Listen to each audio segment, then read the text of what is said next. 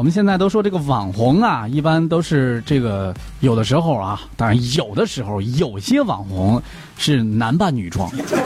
哎，对，哎确实是。你过去以后跟他谈半年恋爱了，发现以后是个抠脚大汉，老爷们儿。你过去以后，你说你得多伤心。太难了。我去，我本身我就是个爷们儿，我还缺个爷们儿咋的？是不是？心里面可难受了。但是最近网红出现了另外一种女扮男装，而且还能诈骗成功。对呀，最近啊，山东烟台有一个其貌不扬的已婚女人，女扮男装，靠着一张铁嘴，利用被害人涉世未深、心地善良的弱点，嗯和一名女子谈恋爱，诈骗钱财，竟然屡屡得手。我们之前老说最了解男人的其实是男人，所以老是有男人冒充女人去骗男人。最近对哈，最了解女人的还是女人，所以有女人骗这个假装男人去骗女人。你能捋清也是不容易。我这自己我自己差点绕死我自己呀！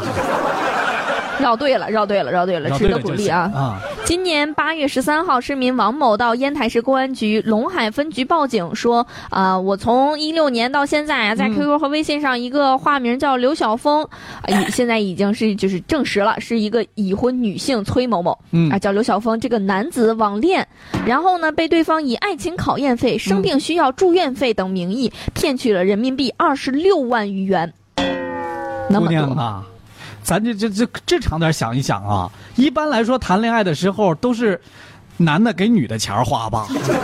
你这咋还倒贴钱啥情况啊？真是爱他爱的太深呐、不能自拔？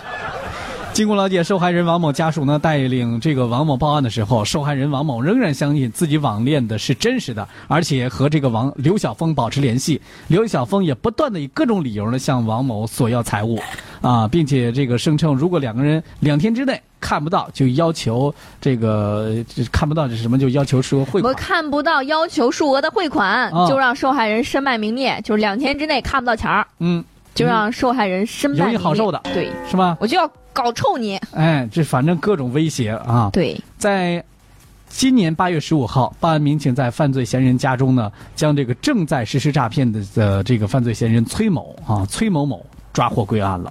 现场是缴获了多起作案的手，呃，这个多部作案的手机，呃，涉案的赃款呢是三千六百块钱啊。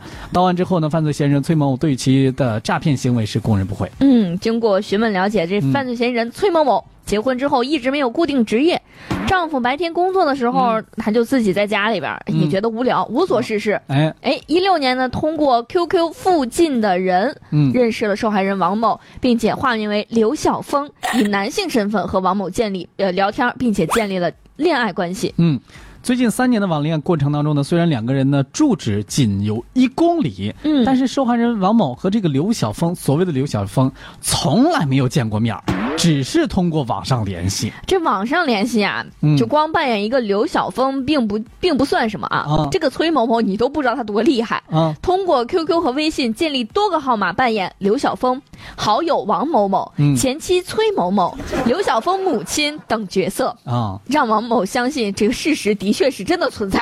编了自己的一家子，对，都是自己啊，还有前妻啊。通过编造刘晓峰这真爱而离婚、与家人断绝关系、生病住院等方式，多次向王某索要爱情考验费、生日红包、住院费等，共计二十六万余元。其中近二十万，这个是这个王某啊向亲戚朋友借的。哎呦，你说说你，你没钱就别给了，你还借，哎呀这真是想说你点啥好呢？啊！你，咱们说多少次了？就就就谈恋爱什么的，就就是只要给钱儿的，咱们都得先见了面儿再说。你们俩就差一公里的距离，至于这样啊？是不是？网恋需谨慎啊，网恋需谨慎。哎，受害人王某在网恋当中已经欠下了巨额的债务，已经无力支付崔某某呢向他这个要求付款的这样的情况了嗯，啊。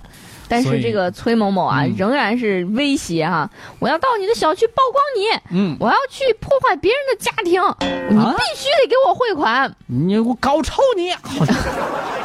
这王某和家人也没有办法，不堪重负，然后这才报了警。哎，目前这个案件呢也在进一步的审理当中啊，提醒各位吧，网恋需谨慎，小心被套路啊没。错，果然、嗯、还是女人最了解女人哈。我觉得也是。